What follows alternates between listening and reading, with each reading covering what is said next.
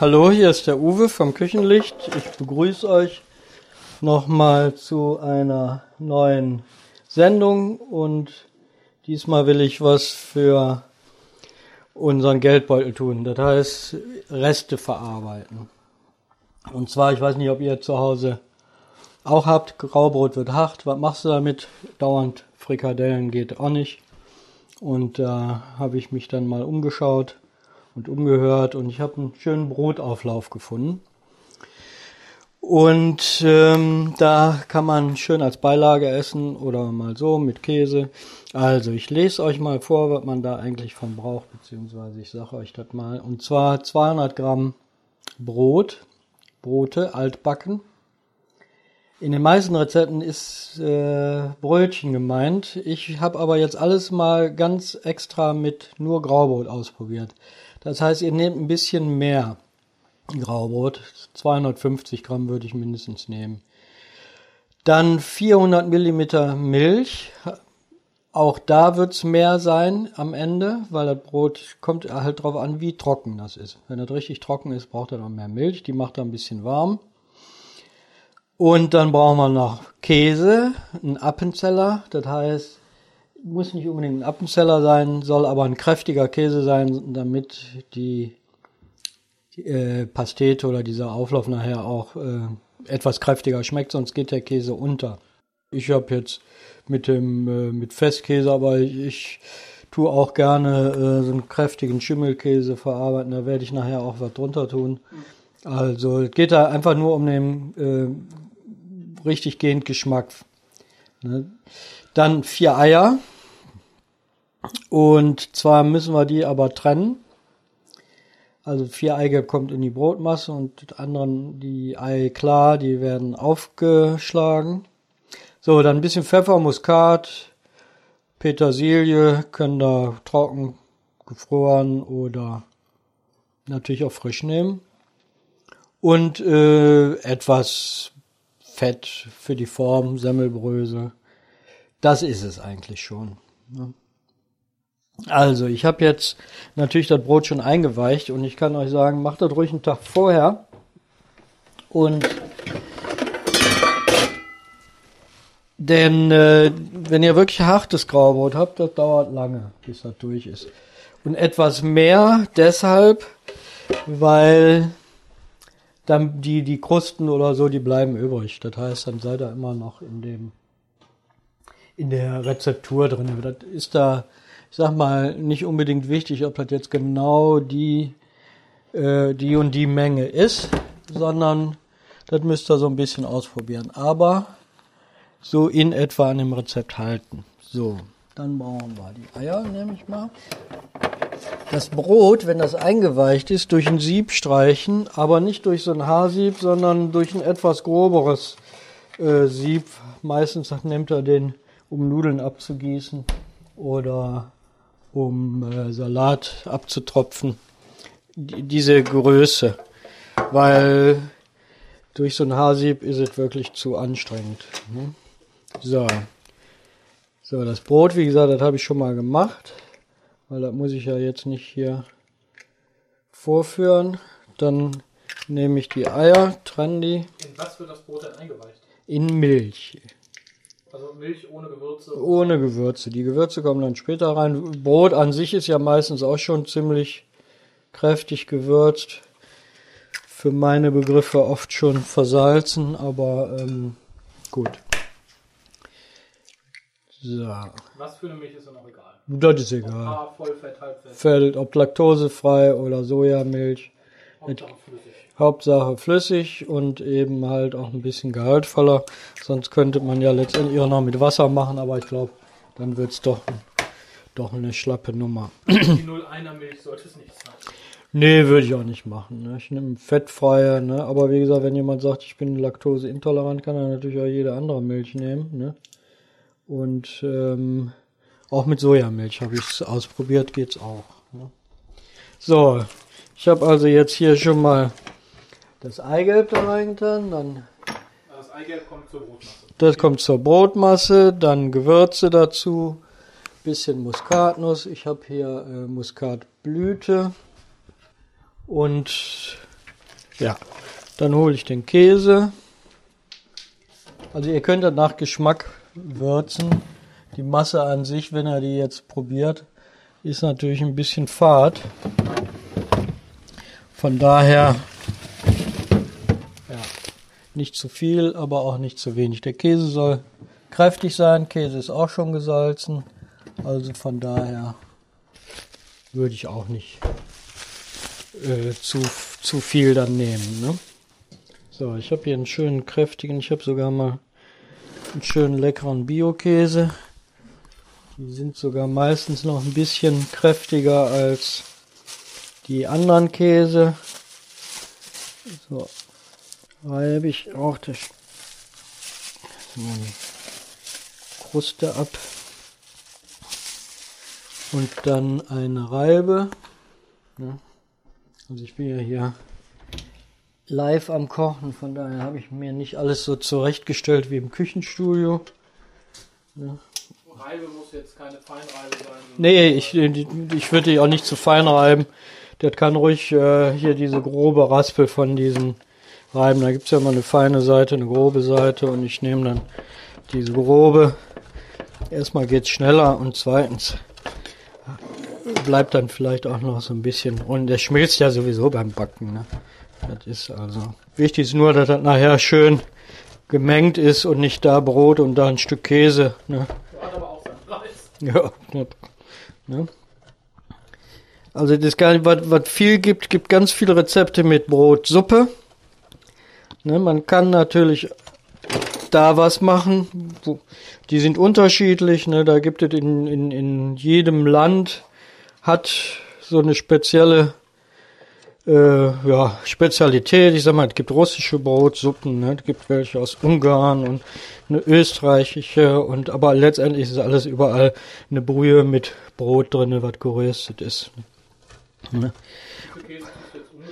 Das sind, also im Rezept steht 180 Gramm und ich tue jetzt 200 Gramm da rein. Das ist ja auch nicht so sag mal, ob da jetzt 5 Gramm mehr oder 5 Gramm weniger ist, eigentlich nicht so entscheidend. Entscheidend ist, dass er nicht halbe halbe ist oder so, weil dann hält die Masse nicht, ne? Und das wäre dann blöd, ne? So, ich tu, tu dann nachher, jetzt habe ich erstmal die Brotmasse mit dem Käse Klingt schon ein bisschen unanständig, ne, wenn man will. ja, das glitscht so. Ähm, und ich nehme jetzt ähm, tiefgekühlte Kräuter. Ich arbeite da relativ gerne mit und ähm, ja, genau. Wenn man jetzt nicht gerade irgendwo, man braucht ja nicht, wenn ihr jetzt Petersilie holt, gut, wenn ich frische habe, dann äh, nehme ich frische, aber ich habe so, habe ich immer Kräuter zu Hause nehmen die dann und ja. Und die sind dann eben nicht welk, nicht grau. Ne? So. Ja, hört sich ein bisschen glitschig an. Ne? so. Dann noch ein klein wenig Salz. Ich nehme Salz aus der Salzmühle. Und ein bisschen Pfeffer. Und dann schlage ich das Eiweiß auf. Und ähm, ist ein bisschen laut, kann man dann.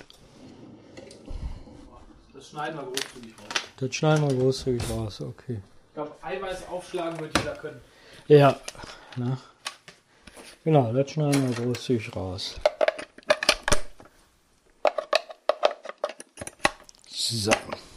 Aber das ist wichtig, wenn er die Eier trennt, natürlich, dass in dem Ei klar kein Eigelb ist. Sollte da Eigelb drin sein, so, so pingelig wie nur möglich rausnehmen. Der Eischnee wird sonst nicht fest. Und der sollte schon fest sein. Ja. Und keine Fette und so. Ja, ja, das gehört natürlich äh, auch unabdingbar dazu. Eine saubere, fettfreie äh, ein sauberes, fettfreies Gefäß nehmen. Ne? Weil sonst ist das dasselbe Ergebnis wie mit dem Eigelb. Das wird nicht fest. Ne? Also ist wichtig. Sauber arbeiten und Strom an dem Mixer machen. so.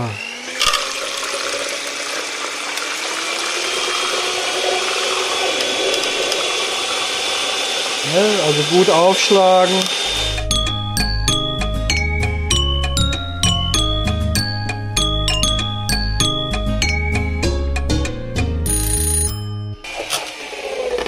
So, das ist wunderbar. Jo. So, jetzt tun wir das Eiweiß. Ich habe hier immer meine berühmten Schaber hier. Das Eiweiß so in das Gefäß, wo wir jetzt das Brot drin haben.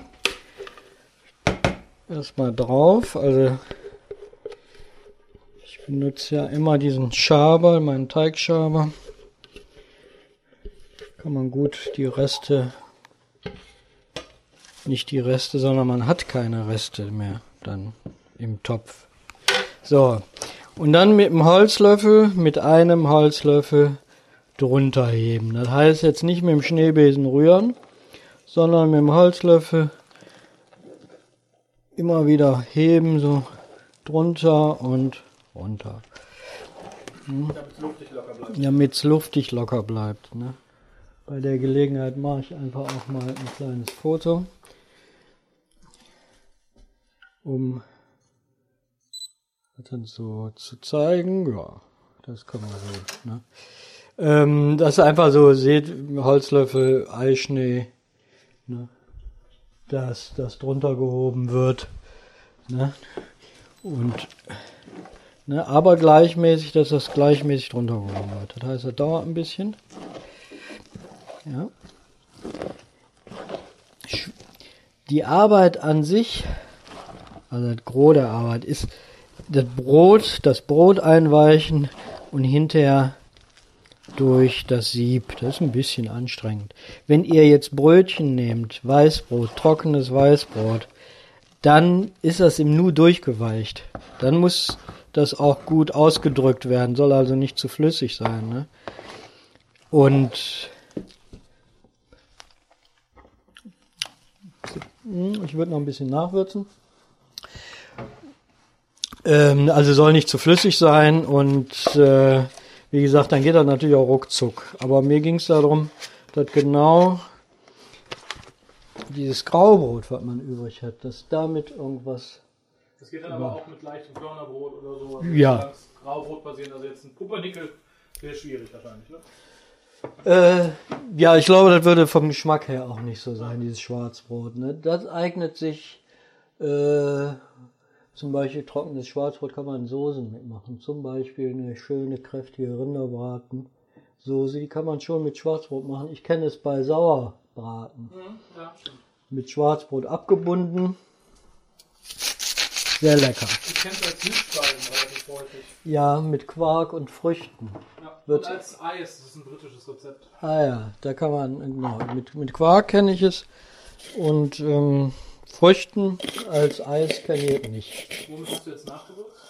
Äh, das ist jetzt einfach ein bisschen äh, Brühe habe ich reingetan. Aber nicht viel jetzt, so ein, sag mal, ne, das ist Gemüsebrühe, so einen halben Teelöffel. Also gibt immer so einen runden Geschmack. So, jetzt habe ich das gemacht. Jetzt nehme ich die Form, fette die ein. Normale Kastenform. Ja, also man kann die eigentlich, wenn du eine Auflaufform machst, kannst du eine Auflaufform machen. Mhm. Ähm, man kann es zum Beispiel in so einer Rhododendron-Form machen. Heißt nicht Rhododendron, Rodon. Stimmt, weil wir haben so viel Rhododendron vor der Haustür. also in der Form geht es nicht.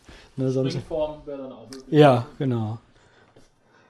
Ne, also das ist also nee, Springform ist ist schon äh, bei der Menge ist es zu platt dann, ne? Bei Aber der theoretisch so kleine Muffin, Muffinform. Ja, das wäre auch zum Beispiel eine Idee, die mit dir noch gar nicht gekommen ist. Ne? Also das wäre auch möglich. Das werde ich auch mal ausprobieren mit diesem Muffin. Beilagen, ich, ganz schön. Ja. Das werde ich auch mal ausprobieren. So, ich tue die mal einfetten und danach immer ein bisschen Paniermehl da dran. So, ich nehme dann einfach, also eingefettet und dann Semmelbrösel ist dann immer noch so ein bisschen besser, meine ich. ja, aber dabei ja sowieso mit Brot backen. Dann können wir den Backofen schon mal anmachen.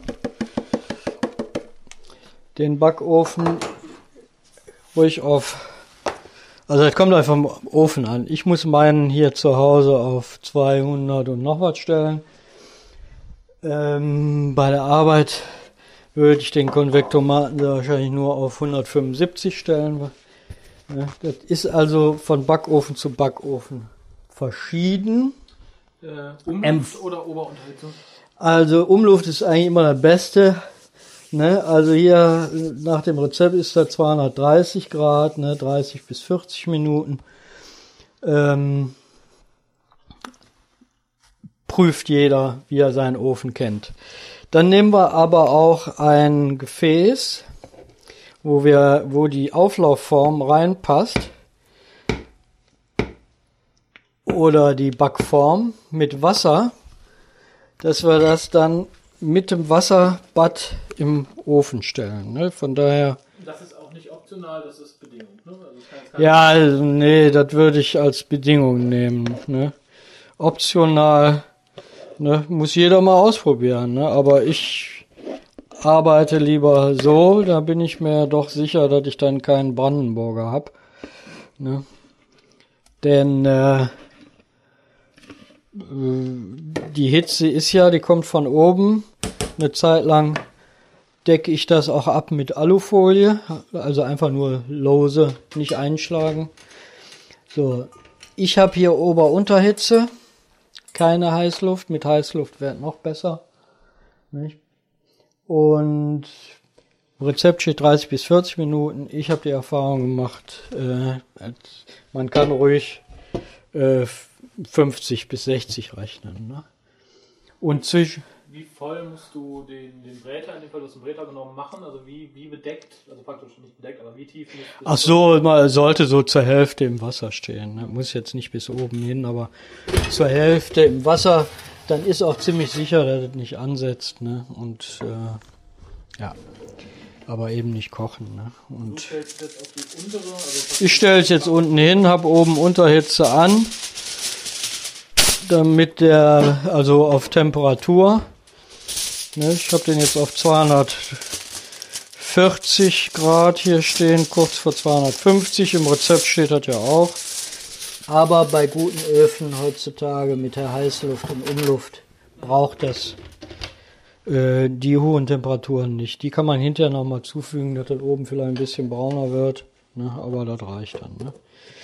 So, Jetzt können wir natürlich zwei Stunden lang uns unterhalten, bis, nee, eine Stunde bis der Gar ist, oder aber ich melde mich dann wieder, wenn der Kuchen oder die Pastete oder Auflauf, was auch immer man dazu sagen will, äh, fertig ist. Ne? Ähm, wir werden dazu nachher noch Blattspinat machen. Und damit das komplett ist, auch noch Frikadellen mit einem Fertigprodukt, aber die werde ich dann separat nochmal erklären.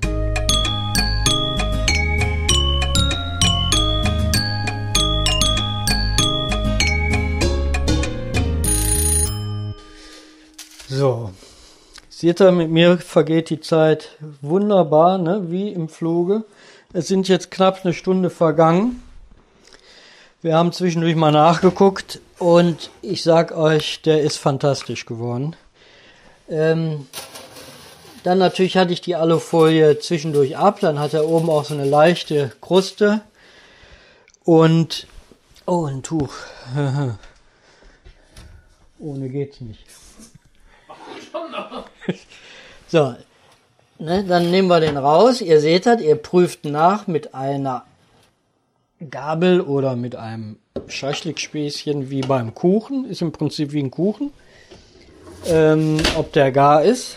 Und zwar nehmen wir entweder eine lange spitze Gabel, nicht eine Essgabel, sondern eine Fleischgabel oder eine Wurstgabel oder ein Holzstäbchen oder eine Stricknadel. Für den, der jetzt strickt, ist das einfacher, eine Streckdangel zu nehmen. Und in der Mitte gehen wir rein von dem ähm, von der Backform ne, oder von dem Teig und pieksen rein und ziehen wieder raus. Erstmal sieht man, ob da noch was klebt an dem Stäbchen und zum anderen fühlt man, ob das warm ist. Und wenn das dann gut warm ist, also die Temperatur hat, die im Grunde genommen jetzt auch außen ist, und nichts da dran klebt, dann kann man also mit hundertprozentiger Sicherheit davon ausgehen, dass das ein vernünftiges Ergebnis ist. So, bevor wir den aber jetzt irgendwie aus der Form kriegen, müssen wir den natürlich ähm, erstmal auskühlen lassen. Ne? Das heißt, wir legen den, stellen, wer einen Balkon hat, stellen raus, geht schneller, wenn er hungrig ist. Oder aber eben auf äh, ein äh, Untersetzer, Gitter, ne? wo von unten auf jeden Fall was Luft dran kommt, dann geht das schneller. Ne? Ja, das müssen wir dann äh, machen, auskühlen und dann gucken wir mal, wie der schmeckt. Wenn jetzt warm können wir nicht anschneiden, dann fällt er uns auseinander. Ne? So. Aber der sieht gut aus und ich werde nachher noch äh, mal auch was probieren. Ich gehe mal davon aus, dass er auch schmeckt, so wie er aussieht. Eine ne? Frage, wenn ich ihn aufschneide und er ist kalt, ja. abgekühlt, wie kriege ich ihn am besten wieder warm, wenn ich ihn zum Blattspinat essen möchte und zu den Frikadellen? Ja, zum einen äh, funktioniert in der Mikrowelle. Ich bin aber so ein Fan davon, sowas auf eine äh, Backform äh, äh, oder auf einen Teller zu tun, der hitzeempfindlich ist, äh, nicht hitzeempfindlich ist. genau. Äh, und im Ofen. Ne? In Scheiben schneiden, Ofen anmachen, aber nicht mehr auf 200 Grad, sondern so auf 100 Grad. Ne? Und dann mache ich in Ruhe, decke ich einen Tisch und dann fühle ich, ist das warm, mache ich den Ofen aus. Ne? Also kann man für Essen gut einen Tag vorher vorbereiten. ja. Ne? Aufschneiden, ne?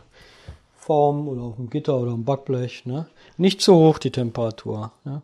Lieber 80, 90, 100 Grad und Viertelstunde. Das wird ja, wenn er den Scheiben ist ja sowieso schnell durch. Äh, und dann schon mal einen Tisch decken und sowas. Und wenn er dann noch nicht richtig heiß ist, dann dreht man die Temperatur nochmal hoch und dann ist das fertig. Aber viel länger braucht das nicht. Mikro geht auch, aber ja. Die will man ja nicht immer. Nee, also ich tue nicht alles in der Mikrowelle machen. Ne? Ja, dann wollen wir einfach mal sagen, viel Glück beim Kuchenbacken. Und ja, bis zum nächsten Mal.